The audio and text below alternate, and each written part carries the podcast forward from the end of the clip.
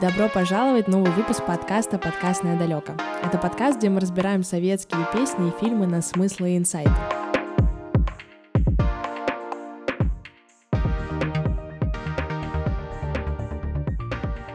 Меня зовут Катя, я бывшая радиоведущая, а теперь веду этот подкаст. Сегодня у нас особенный выпуск. Мы поговорим о музыке из любимого многим фильма «Ирония судьбы» или «С легким паром». Этот фильм стал символом Нового года в России, его музыка также стала неотъемлемой частью праздника. Сегодня я предлагаю вам окунуться в атмосферу этого праздника. Этот фильм давно стал неотъемлемой частью новогодних праздников, и многие из нас уже не представляют себе Новый год без просмотра этой замечательной кинокартины. Ну а сегодня мы поговорим не только о самом фильме, но и о музыке, которая звучит в нем. Режиссер фильма Ильдар Рязанов в этом фильме не только рассказывает историю, которая кажется невозможной, но еще и в самом начале он высмеивает советский стиль строительства типовых жилых домов. Намек вполне понятен. Мол, будешь пьяным, окажешься в другом городе, увидишь такой же дом, в котором живешь, и даже не поймешь, что находишься совсем в другом городе. В этом творении Ильдара Рязанова есть нечто притягивающее, что этот фильм хочется смотреть еще и еще. В нем нет ни накрученных спецэффектов, без которых не обходится ни одна современная молодежь. В нем нет ни кровавых драк, ни перестрелок, ни мистики, ни лазерных мечей. В нем просто есть дух старого времени. В нем есть присутствие Нового года, поэтому даже летом, несмотря на этот фильм, на пару часов забываешь, что до этого праздника еще много месяцев. В нем, может, и нет современных красавцев, но в нем есть просто герои, которые притягивают, которых невозможно не полюбить, и которые полностью отдают душу этому кино. Как говорится в начале фильма, это совершенно нетипичная история, которая могла произойти только и исключительно в новогоднюю ночь. Начать же рассказ можно вполне традиционно. Каждый год, 31 декабря, мы с друзьями ходим в баню. Именно с этой строчки начинается кинокартина. 31 декабря Женя Лукашин, он же персонаж Андрея Мягкова, врач-хирург, холостяк, живущий с матерью, не нарушает традицию, идет в баню со своими друзьями и после оказывается в Ленинграде, где встречает Надю Шевелеву, она же в настоящей жизни Барбара Брыльская, учительницу русского языка и литературы. В фирме Рязанова как будто проводят параллели между Женей и Надей, ведь у них действительно есть много общего. Они живут со своими мамами, у себя в новых квартирах и собираются связать себя узами брака со своими любимыми. И так получается, что в их планах не суждено этому сбыться. И каждый год 31 декабря вся наша необъятная страна, готовясь к встрече Нового года, включив телевизоры на разных каналах, в разных часовых поясах, который раз смотрит эту историю. Традиция у нашей страны такая — Дамы с утра строгают салатики, мужчины спешат завершить в этом году все дела, кто-то спешно раздает долги, кто-то бежит в магазин, вспомнив, что в холодильнике нет шампанского, кто-то тащит домой последнюю с боем отвоеванную елку. И при этом практически все, за редким исключением, если есть такая возможность, если есть поблизости телевизор, поглядывают на экран, где в этот момент троица друзей в простынях отдыхает в бане, или наблюдает за тем, как учительница Наденька поливает из чайника уснувшего на ее диване пьяного мужика.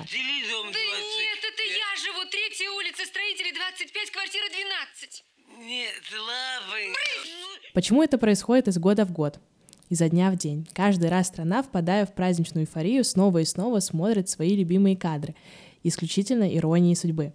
И повторяет за актерами любимые фразы, подпевает любимым песням. Почему это происходит? В чем такая мощная магия этого фильма? Сюжет оригинальный, ничего не скажешь, но далеко не из тех, что потрясает. И о каких-то мощных спецэффектах вообще говорить не приходится, за давностью лет и ненадобностью. Но чем же фильм цепляет за душу? Может, как раз-таки и своей музыкой.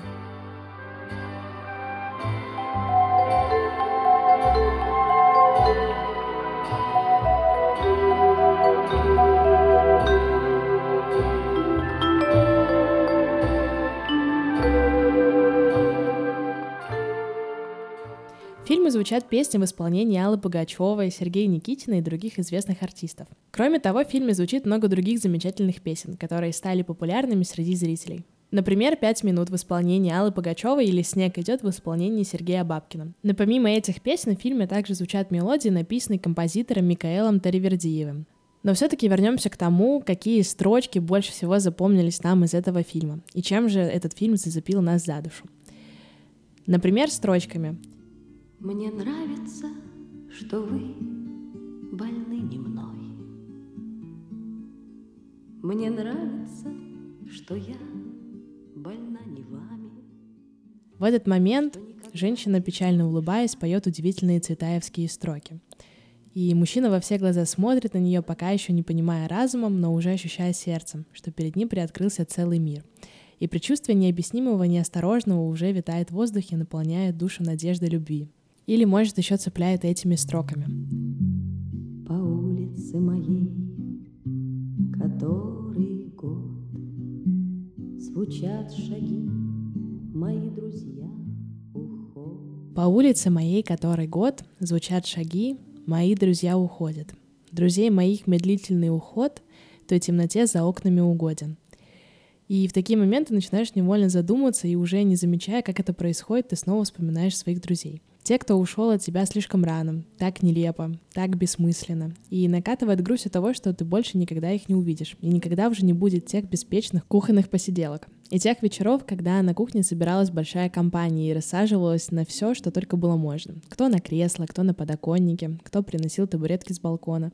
И зажигались свечи, и пелись любимые песни под сонастроенные между собой две гитары. Такого уже никогда не будет, потому что ушли двое из наших. Ушли совсем, оставив нас недоумевать и обвинять судьбу в жестокости и несправедливости.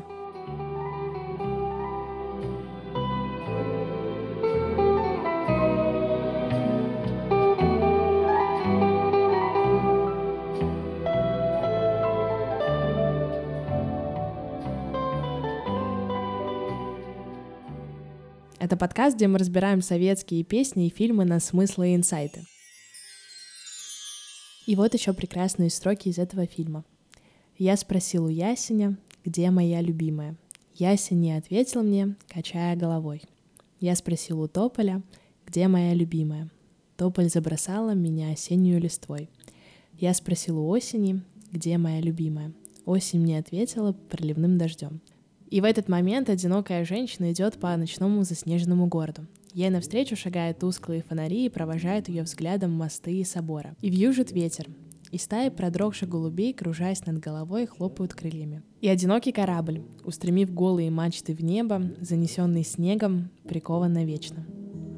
Где моя любимая, Тополь забросал меня осенью листву. И еще хотелось бы отметить мои, наверное, самые любимые строчки в этом фильме, которые звучат так. С любимыми не расставайтесь. С любимыми не расставайтесь. Всей кровью прорастайте в них. И каждый раз навек прощайтесь. И каждый раз навек прощайтесь. И каждый раз навек прощайтесь, когда уходите.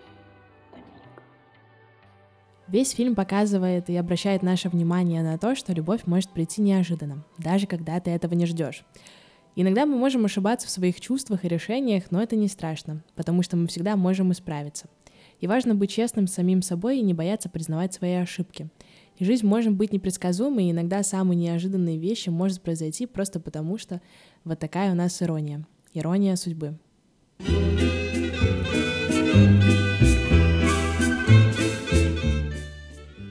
еще хотелось бы поделиться некоторыми интересными фактами из этого фильма. Например, то, что оригинальный песня к фильму пела Алла Пугачева, вы, наверное, знаете. А знали ли вы о том, что голос Нади, которую сыграла польская актриса Барбара Брыльская, также полностью заменили на голос Валентины Талызиной? Также могу поспорить, что вам нравится музыка к кинофильму. Да, в нем есть как минимум 6 шлягеров на все времена. И сочинил эту магию один композитор, которого я упоминала ранее, Таривердиев. Хотя предлагалось аж четырем композиторам написать музыку к этому кинофильму. Знаете, какой еще есть парадокс в этом фильме? В реальной жизни для Барбары Брыльской заливная рыба — это любимое блюдо, которое она хорошо умеет готовить. И, к сожалению, после достижения успехов в Советском Союзе ее неофициально считали предательницей на родине, и поэтому больших успехов на экране она уже не имела. Зато мы ее никогда не забудем за этот подвиг. Кстати, в «Иронии судьбы» есть еще один ляп, связанный с русским языком. Как известно, главная героиня Надя работает учительницей русского языка.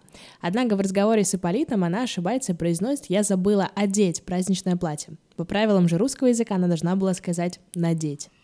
Мое платье! Я забыла одеть праздничное платье! Ну и самый главный факт пьесу под названием «С легким паром» или «Однажды в новогоднюю ночь» в 1969 году написал кинорежиссер Эльдар Рязанов и его друг, драматург Эмиль Брагинский. Причем сюжет был взят из реальной жизни. Знакомый Рязанова и Брагинского действительно однажды 31 декабря пошел в баню, потом поехал к друзьям, которые отмечали годовщину свадьбы, и сильно напился. Тогда один из гостей решил пошутить над выпившим другом и привез его на Киевский вокзал, подкупил проводницу поезда Москва-Киев, разместил товарища в общем вагоне, оставив ему только веник, портфель и 15 копеек. Чем закончилась эта история, точно неизвестно. Но именно она вдохновила творческий дуэт на создание легендарного фильма «Ирония судьбы» или «С легким паром». К слову говоря, в Ленинграде никогда не было третьей улицы строителей. В Москве с 1958 года действительно существовала третья улица строителей, но через несколько лет ее переименовали в улицу Марии Ульяновой. А вот в Ленинграде улица с таким названием вовсе не существовала никогда. А сами съемки картины проходили в Москве, в двух домах по проспекту Вернадского. Что интересно, вопреки сюжету эти дома не были типовыми панельками. Их построили по специальному экспериментальному проекту. Таких домов в Москве было всего три. Ну и напоследок, фильм могли запретить за пропаганду пьянства, но его спас Брежнев. После завершения съемок поползли слухи, что картину хотят запретить за пропаганду пьянства. К счастью, ирония судьбы все-таки вышла на экраны, потому что фильм очень понравился Леониду Брежневу, и он даже упомянул эту новогоднюю историю в своем докладе на съезде партии. Цитируя Брежнева, и все же градостроительство в целом нуждается в большей художественной выразительности и разнообразии, чтобы не получилось, как в истории с героем фильма, который, попав по иронии судьбы в другой город, не сумел там отличить ни дом, ни квартиру от собственных. И напоследок хочется сказать просто, Эльдар Рязанов действительно гений. Снять такое душевное, милое, домашнее кино так, чтобы его смотрели каждый год тысячи людей по всей стране. И это действительно нужно постараться. И спасибо ему за это. Я всегда смотрела его с самого детства и уверена, что буду смотреть еще много-много лет. И какая же мы все-таки счастливая страна, потому что есть у нас вот такая своя судьба и такая ирония. Я путешествую в прошлое вместе с этим фильмом. Он навсегда внутри моей памяти. И этот фильм теперь вне времени и пространства. Хочется пожелать вам с легким паром и с наступающим Новым годом, дорогие друзья. Оставайтесь на связи, подписывайтесь и слушайте следующие выпуски подкаста «Подкаст недалеко». И до новых встреч. Пока-пока.